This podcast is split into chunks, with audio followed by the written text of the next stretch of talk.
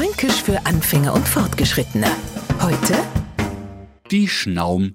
Mittlerweile geht der Trend ja wieder zurück zum handgemachten Kaffee, also mit der Hand brüht. Und so richtig zelebriert man das dann, wenn der Kaffee in eine schöne Kanne gefüllt wird. Das ist doch Harmonie. Das ist Gemütlichkeit pur. Bis man sie mit der Kanne ein Dessler Ei schenkt und zack, saut man sie die schöne weiße Tischdecken voll. Die Kanne tropft. Die Gemütlichkeit ist weg und man sagt sie, bin ja a blöd, hätte ich halt was unter die Schnauben gehalten, damit a ein Neufranke sich nicht blamiert, wenn er einmal bei uns zum Kaffeetrinken eingeladen ist und aufgefordert wird, halt aber was unter die Schnauben, die Kanne tropft, sollte er etwas unter die Öffnung, den Ausguss der Kanne halten. Fränkisch für Anfänger und Fortgeschrittene. Morgen früh eine neue Folge. Und alle Folgen als Podcast auf podu.de.